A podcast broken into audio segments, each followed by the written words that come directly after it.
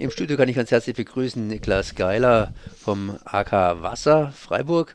Und äh, ja, dann freue ich mich erstmal, dass du hier bist, sozusagen hergefunden hast. Und es ist ja so, ich habe dich eingeladen jetzt vor etwa ähm, 14 Tagen, da war es draußen noch bitterkalt.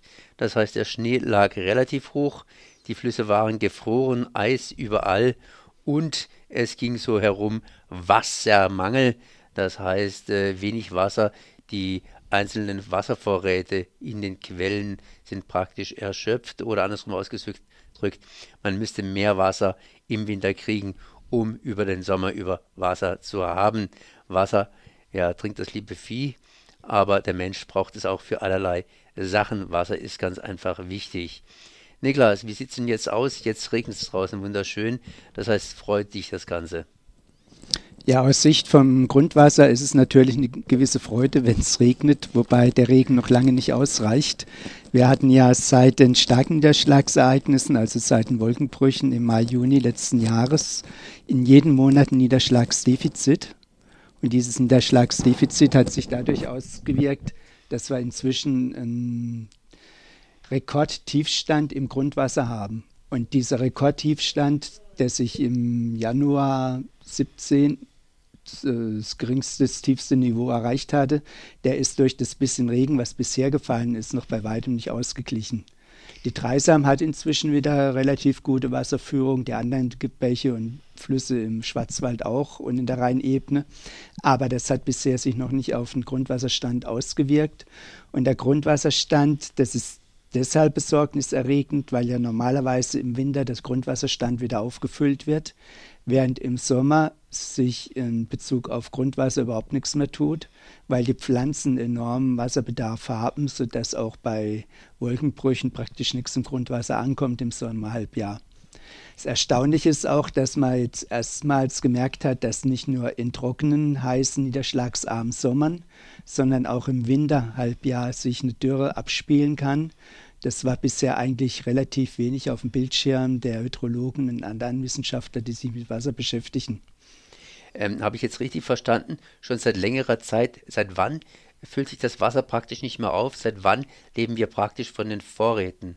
Wir hatten ja diese Wolkenbrüche im Mai, Juni, beispielsweise in Simsbach in Bayern, wo der halbe Ort weggeschwemmt worden ist, in Braunsbach, wo auch die verheerenden äh, Bilder durch die Medien gingen weil der ganze Ort zugeschlammt war, mit Baumstämmen verlegt war, von einer riesen Wasserwelle, die da durch den Ort gerauscht war. Und seither, also seit Juli, jedes, jeden Monat ein Niederschlagsdefizit, was dann zu diesen niedrigen Grundwasserständen geführt hat. Ist es in der Vergangenheit schon häufiger vorgekommen, dass sowas passiert ist? Oder ist es tatsächlich ein relativ neues Phänomen? Und ich meine jetzt hier ganz einfach die letzten, sagen wir mal, 100 Jahre oder sowas. Also Niedrigwasserphasen und sogar Dürrephasen ist überhaupt kein neues Phänomen. Eine riesengroße Rekorddürre war 1949, wo die französischen Besatzungsstreitmächte dann den völlig niederliegenden hydrologischen Dienst in Baden-Württemberg oder beziehungsweise genauer gesagt in der französischen Besatzungszone wieder aufgebaut haben, damit die untersuchen, wie viel Wasser steht überhaupt noch zur Verfügung. Dann hatten wir Mitte der 70er Jahre zwei Trockenjahre hintereinander. Die haben dann zu einem berühmten Trinkwassernotstand beispielsweise in Frankfurt geführt. Frankfurt hat ein Wassersparprogramm aufgelegt. Und dann hatten wir natürlich eine Extremdürre in dem Sommer 2003, wo die Dreisam völlig ausgetrocknet war und natürlich auch das Grundwasser runterging, weil das hat sich immer im Sommerhalbjahr abgespielt. Und das Neue war jetzt und das ist ähm, relativ ja, wirklich ein neues Phänomen, dass auch im Winterhalbjahr sich sowas ereignen kann. Und jetzt müssen wir gucken, ob es die nächsten Wochen genügend regnet, um den Grundwasserspiegel wieder aufzufüllen. Wenn das nicht passiert, werden wir große Probleme haben mit der Trinkwasserversorgung, weil einfach der Grundwasserstand zu gering ist, um vor allem kleinere Ortschaften mit Wasser zu versorgen, deren Wasserversorgung allein auf einer Quelle beispielsweise basiert. Und wenn dann diese Quelle austrocknet, müssen diese kleinen Ortschaften oder auch Aussiedlerhöfe mit Tanklast, Tanklastwagen mit dem notwendigen Trinkwasser versorgt werden. machen wir mal nicht einen auf Panik, aber was hat man gemacht, beziehungsweise was gibt es da irgendwie an Reserven, die eingesetzt werden können? Du hast ja gesagt, hier kleinere Ortschaften, die haben praktisch ein Wassernetz, das ich nur aus einer Quelle bedienen könnte oder so. Äh, da gibt es also nicht irgendwelche Leitungen, dass man aus ferneren Gebieten Wasser auch herschaffen kann. Bei so kleinen Ortschaften hat es sich oft nicht gelohnt, die Trinkwasserversorgung auf zwei Standbeine zu stellen. Normalerweise ist das so, dass Wasserversorgung zwei Standbeine haben. Hier in Freiburg beispielsweise die Wasserversorgung aus dem Wasserwerk Ebnet und die Wasserversorgung aus dem Wasserwerk Hausen draußen an der Südspitze vom Thuniberg. Wenn es eine lange Trockenheit gibt, geht der Wasserstand in Ebnet in den Keller. Das heißt, dort können, kann Baden-Nova immer weniger Wasser fördern dann müssen sie umgekehrt stärker Wasser fördern in Hausen, um das dann in die Hochbehälter im Schönberg und im, und im Schönberg und im Schlossberg zu schicken. Von dort aus wird es dann verteilt in die Haushaltungen, Industrie- und Gewerbebetrieb in Freiburg. Na ja, gut, da steht man auf zwei Beinen, aber die beiden Beine stehen ja schon ziemlich dicht beieinander. Was er gerade eben gesagt hat, ist etwas ein größeres Phänomen. Sprich, da müssen wir die Beine noch weiter spreizen, um irgendwo dann im Wasser zu stehen mit dem anderen Bein. Also das zweite Standbein von der Freiburger Wasserversorgung in Hausen, da muss viel, viel passieren, damit das wirklich ein Problem dort gibt, weil das steht sozusagen im Grundwasserstrom, der runterkommt aus dem Staufnertal, aus dem Mühlintal, aus dem Neumagental und ähm, dort sind die Reserven gewaltig. Also da wird die Wasserversorgung nicht so schnell in die Knie gehen. Das kleinräumigere Einzugsgebiet allein von der Dreisam bei, bei, vom Wagensteigbach und von der Brucker und von anderen Bächen in Ebnet, das ist deutlich kleiner und dort geht der Grundwasserstand deutlich schneller zurück als draußen in Hausen. Trotzdem, man muss aufpassen. Sprich, äh, Europa führt ja im Grunde genommen auch Wasser ein.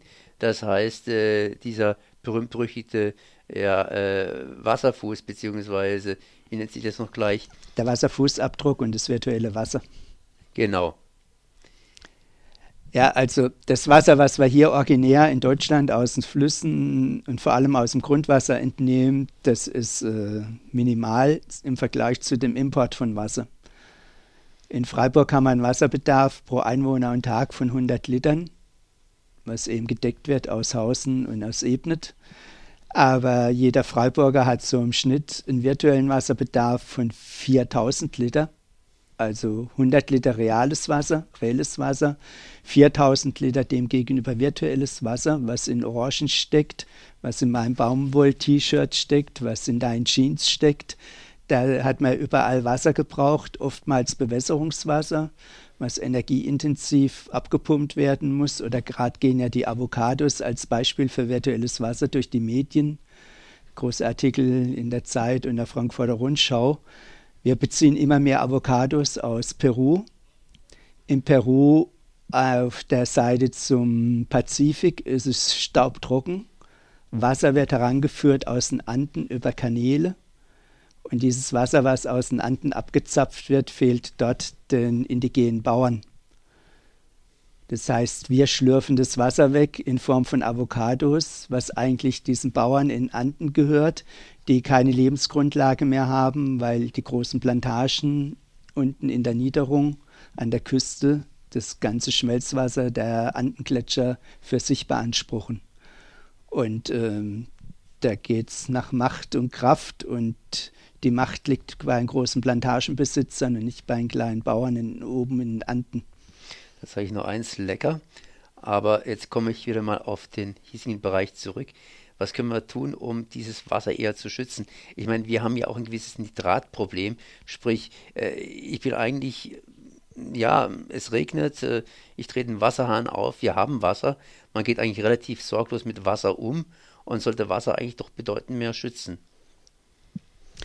Auf jeden Fall. Und da ist ein Riesenproblem, das eben von dir angesprochene ähm, Nitratproblem. Da, das Nitratproblem zu lösen, gibt es das schon seit Anfang der 90er Jahre, die EEG-Nitratrichtlinie, die vorsieht, dass überall in den Grundwasserkörpern der Europäischen Union ein Grenzwert von 50 Milligramm nicht überschritten wird. In Deutschland wird auf 25, bei 25 Prozent der Messstellen überschritten. EU, der EU-Kommission ist im Herbst letzten Jahres der Kragen geplatzt und wir haben eine Klage gegen die Bundesrepublik Deutschland eingereicht wegen Nichtumsetzung der EG-Wasserrahmenrichtlinie. Und die müsste eigentlich umgesetzt werden durch die Novelle von der Düngeverordnung, weil in der Düngeverordnung für die Landwirte Auflagen gemacht wird. Ihr dürft nur so und so viel Kilogramm Gülle verwenden, ihr dürft nur so und so viel Kilogramm Flüssigsubstrat aus Biogasanlagen verwenden, damit es noch eine Düngung ist und nicht eine illegale Abfallbeseitigung. Und diese Düngeverordnung hängt jetzt seit zwei Jahren zwischen Bundesumweltministerium und Bundeslandwirtschaftsministerium. Die sind sich jetzt erst unter dem Druck der EU-Kommission halbwegs einig geworden. Und jetzt ist zu hoffen, dass zum 31. März diese Düngeverordnung, die novellierte Düngeverordnung, endlich verabschiedet wird. Aber da gilt dann auch wieder, wenn eine Verordnung oder ein Gesetz nicht vollzogen wird, ist es wenig hilfreich. Und die Wasserbehörden und auch die Landwirtschaftsbehörden sind unter dem Stichwort schlanker Staat so ausgehakert worden, Personalnotstand, dass die große Frage ist, ob die überhaupt dann kontrollieren können, ob die verschärften Anforderungen von der Düngeverordnung eingehalten werden. Wie lange können wir es mit diesem Wasser aushalten? Das heißt, ähm, ab wann wird es irgendwann kritisch werden bei uns selber? Du hast ja gesagt hier, dass äh, Freiburg praktisch eigentlich noch gut versorgt ist und noch längere Zeit gut versorgt sein kann. Aber ich meine, die Entwicklung könnte auch weitergehen. Das heißt, äh, ich will es einfach mal einfacher formulieren. Wie viel Regen brauchen wir denn, um praktisch auf unseren alten Stand wiederzukommen in diesem Jahr? Ähm, gut, sechs Wochen Dauerregen. Sechs, sechs Wochen, Wochen Dauerregen. sechs Wochen Sauwetter. Dann ist die Chance relativ gut, dass die Grundwasserstände für den Sommer so aufgefüllt sind, dass wir auch eine Trockenzeit im Sommer überwinden können. Wenn es jetzt aber nicht sechs Wochen Sauwetter hat und im Sommer auch wieder zu wenig regnet, dann könnte es unter Umständen Probleme nicht nur für Einzelgehöfte, Aussiedlerhöfe und kleine Weiler geben, sondern dann könnten auch größere Ortschaften Probleme bekommen. Ah, dann sage ich nur eins, über Baden lacht die Sonne, hoffentlich nicht. Und ich danke mal Nick Geiler für diese Informationen vom AK Wasser Freiburg. Merci. Ich danke auch.